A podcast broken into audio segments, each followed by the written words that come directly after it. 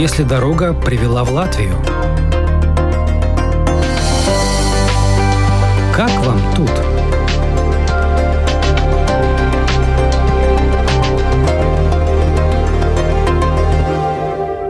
Художник-дизайнер Настасья Арейс любит работать с текстилем, в частности, с войлоком. Создает из него и маленькие декоративные предметы, и большие, даже очень большие. Например, еще в Минске до переезда в Ригу сделала из войлока коллекцию валунов, камней, доставшихся нам наследство от ледникового периода, в натуральную величину. Говорят, валуны смотрелись предельно достоверно. Может, и в Латвии их увидим на какой-нибудь выставке – Здесь, в Латвии, Настасья Арейс только начинает обживаться, осваиваться. Переехала к нам из Беларуси 4 года назад вместе с мужем и дочерью по линии репатриации. Начинать жизнь на новом месте всегда непросто, много хлопот и забот. Однако Настя старается посещать все дизайнерские художественные выставки, проходящие в Риге – считает латвийский текстиль жемчужиной местного прикладного искусства. Меня бесконечно восхищает латвийский текстиль. Это всегда была очень сильная часть латвийского искусства. Еще со времен детства я помню эти великолепные фактуристые гобелены на выставках такие они больше всего мне запоминались тогда. Я в детстве еще не идентифицировала, чьей страны этот арт-объект. Но сейчас уже, когда уже так вот я стала смотреть, изучать латвийскую историю искусства, я поняла, что это все вот было оно. Литературность, графичность, удивительный сплав интеллигентности, интеллектуальности и визуального искусства, фактуры и технологии. Для меня это просто что-то вот необыкновенное в латвийском искусстве. Я считаю, это жемчужина.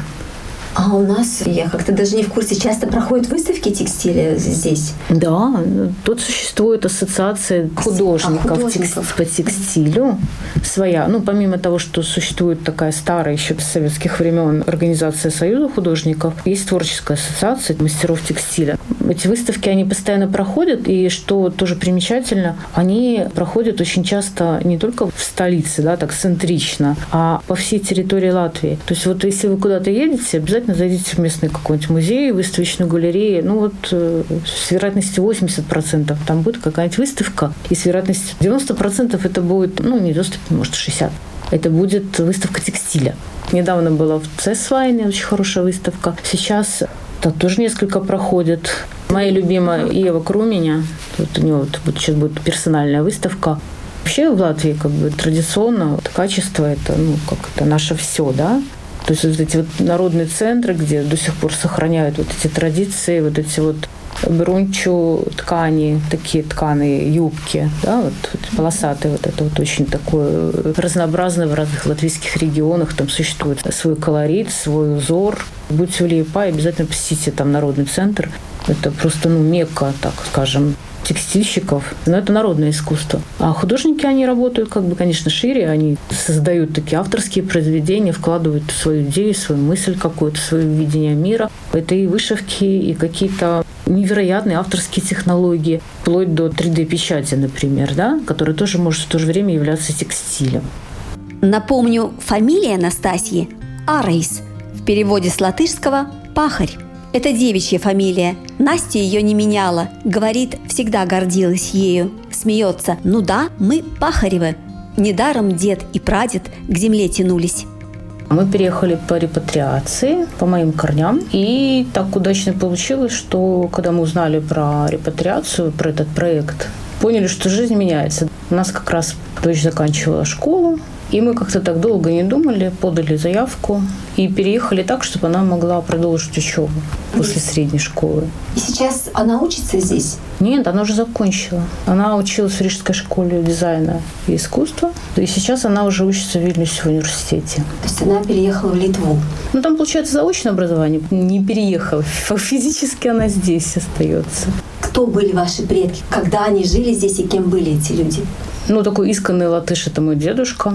Его отец купил землю под Смоленском, когда еще была одна территория, и людям было все равно, где жить. Латыши тогда расселялись ну, в ближайшие места, где можно было приобрести кусок земли, свою землю, на ней начать работать. Он был агрономом, дедушка геологом. Ну, в общем, они все были связаны с землей. И вот только недавно такое было приятное событие. Я узнала, откуда конкретно, из какого места они выехали. Ну, СЛМС, Вета. Это Мадонский край. И я теперь знаю, куда я поеду в ближайшее время. Там село какое-то, да, Мадридский Да, да, да. Просто я уже конкретно узнала и название этого хутора. Нашла на гугле, он еще существует, он не заброшенный, ухоженный. Может быть, даже и дома сохранился. Я не знаю, как там, что там было до этого. Но вот просто попались записи в архиве, и там прям описание всей семьи, с кем дружили, с кем женились. То есть такая как бы подробная часть истории семьи вот в церковных записях встретилась. Буквально вот пару месяцев назад я об этом узнала, и как-то так но там живут не ваши родственники, уже чужие люди. Не, ну понятно, это же хутор потом переходил куда-то там дальше поговорим о работе. Вы художник и мастер прикладного Ну, искусства можно еще. говорить очень много про того, кто я. Я даже сама не знаю, кто я на самом деле. Но главным образом понятно, что я вижу как художник, я делаю все как художник, чем бы я ни занималась. Я творческий человек. В жизни я занималась многими вещами. Я и дизайнер, занималась много лет книгами, оформлением книг, оформлением печатных изданий, занималась иллюстрацией, преподавала. То есть я и педагог визуального искусства, декоративно-прикладного искусства. Я и художник, график, я и художник прикладного, опять же, искусства, текстиль, керамика. Считаю, что это как бы нормально. В наше время редко люди находятся все время только в одной сфере деятельности. Особенно такая сфера, как искусство. А что вы заканчивали? Белорусскую академию искусства. Когда вы сюда приехали, насколько легко было найти работу? Когда ты приезжаешь на новое место, ну, ты не совсем понимаешь вообще, что выстрелит. И поэтому сначала была биржа труда, ходили на курсы, как составить резюме. В своей обычной жизни не приходилось заниматься поисками работы по стандартному, так скажем, формату. Ну, стало понятно, что как-то это, наверное, не то. Опять же, та сфера, в которой я работаю, это книги, литература, тексты. То есть без знания языка работа с текстами, ну, это просто нонсенс искать работу в этой сфере. Были радужные надежды. Ну, я тут просто редактирую фотографии, ладно? Но это как бы так, да. Стало понятно, что не хватает знаний языка. Ну, в общем, как-то очень удачно случилась пандемия, для меня, по крайней мере. Было время учиться много, очень плотно. Я за это время как раз закончила курс языка попался очень хороший курс. Во-первых, он был онлайн, что было удобно, и было сразу много как-то информации, много часов на этих курсах. И потом еще закончила курс педагогики Елгавский университет.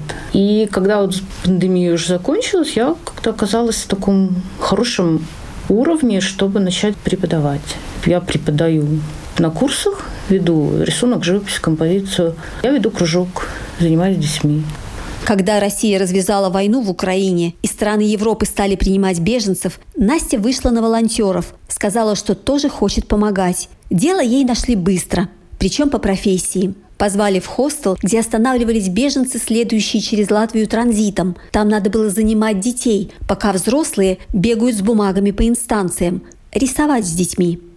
Я вообще, в принципе, когда началась война, сразу везде там стала искать, кидать заявки. Что я могу делать конкретно в данной ситуации? Ну, да, я могу рисовать. Это я могу, точно могу. И вот я взяла за эту возможность, и мы с детьми... Я понимаю, что для них это просто как бы ну, взрослый, который дает им свое какое-то время. Это не обучение, а просто разгрузка такая, да. Но, честно говоря, я как-то так думала, что ну, сейчас придем, порисуем там как бы, ну, так спокойно пришла. Но когда мы начали рисовать, и я вижу, ну, кто-то вообще отказывался брать карандаши, кто-то хотел рисовать только черным цветом. А, и все дети, все, буквально вот практически все, они первыми хватались за синий или голубой и желтый карандаш. Один мальчик мне очень запомнился. Он сел в сторонку, схватил два этих мелка, нарисовал украинский флаг. Ну, я там что-то им пыталась объяснять, какие-то новые такие техники, которые очень детям обычно нравятся. Им показываешь такое чудо из ничего, рисуешь восковым мелком по бумаге, невидимым, белым. Потом заливаешь акварелью, о, получается картинка. Мальчик не стал смотреть на эти фокусы. Он взял потом следующий карандаш, и нарисовал войну. Ну, там уже было все такое красное, черное, взрывы. Потом он нарисовал себя в убежище. Потом он нарисовал парк Это меня очень порадовало, потому что последний его рисунок это был он, был парк, дом, и он с родителями катается на карусели. То есть меня это как-то так порадовало. Я подумала, что, ну, наверное, какую-то часть мы выполнили программы такой, что вот он в таком вот виде как бы перенес на бумагу свои вот эти переживания. Мальчик из Мариуполя был потом, я узнала. Не скажу, что это какая-то помощь, но может быть что-то такое. Вот он нашел какой-то способ решать свои эмоциональные переживания, вот вливать их на бумагу. Последнее, что он нарисовал, нарисовал папин и мамин портрет. Я говорю, ты, наверное, будешь художником? Он говорит, да, я буду художником. И родители пришли, видят его работу, они так сдержанно улыбаются. Это ты все сделал? Он такой, да, это я сделал. Я оставила ему альбом мелки, говорю, слушай, говорю, я тебя очень прошу, рисуй дальше, дорогой, хорошо? То есть пока они там доедут, куда они доедут, до каких центров адаптации, ну, хотя бы вот у этого ребенка, наверное, будет какая-то возможность перерабатывать эти ощущения. Ну, считаю, что этот опыт такой, тяжелое ощущение осталось после этого. Сколько лет мальчику было? Думаю, лет пять, наверное, дошкольник. Когда ты видишь этих людей реально из этого ада вырвавшихся, все остальное вокруг сжимается просто, как бы значимость всего остального. Как так? Я спросила Настю о том, к чему она привыкла быстро на новом месте, а что, возможно, до сих пор не легло на душу, что восхитило или, наоборот, неприятно удивило в Латвии, в Риге – у меня нет такой прямо вот трудности адаптации, да, вот как люди переезжают в другую страну и говорят, вот я не могу жить там без каких-то привычных продуктов или к климату не могу привыкнуть. То есть неприятно удивили бездомные. Но надо понимать, что Минск, вообще Беларусь, это такое очень стерильное место. Вы не увидите изнанку жизни, там ее тщательно прячут от вас. Тут, когда вот мы первый раз приехали, сняли гостиницу, ну, чтобы вот там вот решить какие-то вопросы с документами, с жильем, сняли ее за рынком в этой части города. Mm-hmm. Это не совсем Москачка еще, ну, вот предместье вот Лавгальска. И утром выходим, так оглядываемся, куда мы попали. Там и утром, и вечером такие странные личности. Ну, мне всегда очень больно видеть таких людей. Я начинаю думать, сколько ему лет, как он живет, почему он тут. Понятно, что за каждым таким человеком стоит своя какая-то история. Потом уже я стала узнавать о работе всех этих служб, о местах, где они могут поесть, такие люди, там, о программах адаптации. Но хорошо, что что-то есть для того, чтобы они чувствовали себя спокойнее. Ну, что меня, например, удивило по отзывам, по форумам, когда вот выбирали, где жить, где в первое время приехать, была такая фраза расхожая очень, фраза шаблон. Рига – маленький город. В общем, когда мы приехали в Ригу, уже стали смотреть себе жилье, присматривать, ездить по районам, вообще знакомиться с городом во всем его масштабе, я поняла, что Рига – это очень большой город. Вот масштаб города меня не устает удивлять. И масштаб старой части города. Ну, это просто такой для меня подарок. Я не перестаю поражаться, как была далеко, широко и красиво построена Рига на границе 19-20 века. У вас есть друзья среди латышей, среди местных коренных да, жителей? Да, есть? есть. Такая очень трепетная дружба, ну, когда вот, ну, люди очень близкие по духу вот встретились. И это настолько, ну, очень ценный такой подарок судьбы, я считаю. Встреча была очень интересная. В момент, когда я ходила на свои вторые курсы, это, наверное, категория Б была, я понимала, мне не хватает базы. Это был второй год жизни в Латвии. Люди, которые ходили на эти курсы, другие, это были люди местные. У них, в принципе, был хороший словарный запас, а я не знала простейших слов даже иногда. И это вся грамматика, и просто некуда было лечь. И у меня было какое такой, ну, на рубеже отчаяния, что мне нужно общаться. И я просто написала в какой-то форум для иностранцев, живущих в Латвии. Спасите, помогите, кто-нибудь, поговорите со мной, пожалуйста. Откликнулся один человек. Через пару дней мы встретились в кафешке, посидели, поговорили. Ну, как-то так вот потом выходим и стали говорить про город. Я говорю, я все время смотрю на улицы, и мне очень нравятся башенки. Я все время думаю, как там внутри. А моя новая подруга говорит, а я смотрю на балконы. Вот, из степов мы так вот встречаемся, общаемся. Но она филолог, не художник. Есть ощущение того, что в свою землю вернулся? Не знаю, я еще не была на своей земле. Надо съездить. Но у меня нет таких амбиций, что я вот тут приехала домой, потому что, ну, понятно, что нас отделяет время, нас отделяет нехватка знаний, культуры. Ну, пласт. Пласта этого нет. То есть я это, конечно, наращиваю по возможности. Как можно считать себя местным, если ты пишешь с ошибками, говоришь с ошибками? Ну, Понятно, что общество сейчас космополитичнее стало. И вообще, в принципе, говорить о том, где ты местный и кто ты здесь, сейчас, не так легко, как раньше было, когда люди были территориально привязаны к земле, традициям, там, к участку земли конкретному, в котором ты живешь. Но посмотрим, как пойдет. Героиней очередного выпуска программы «Как вам тут» стала Настасья Арейс, художник, дизайнер, педагог, переехавшая в Латвию из Беларуси. Вела передачу журналист Рита Болотская.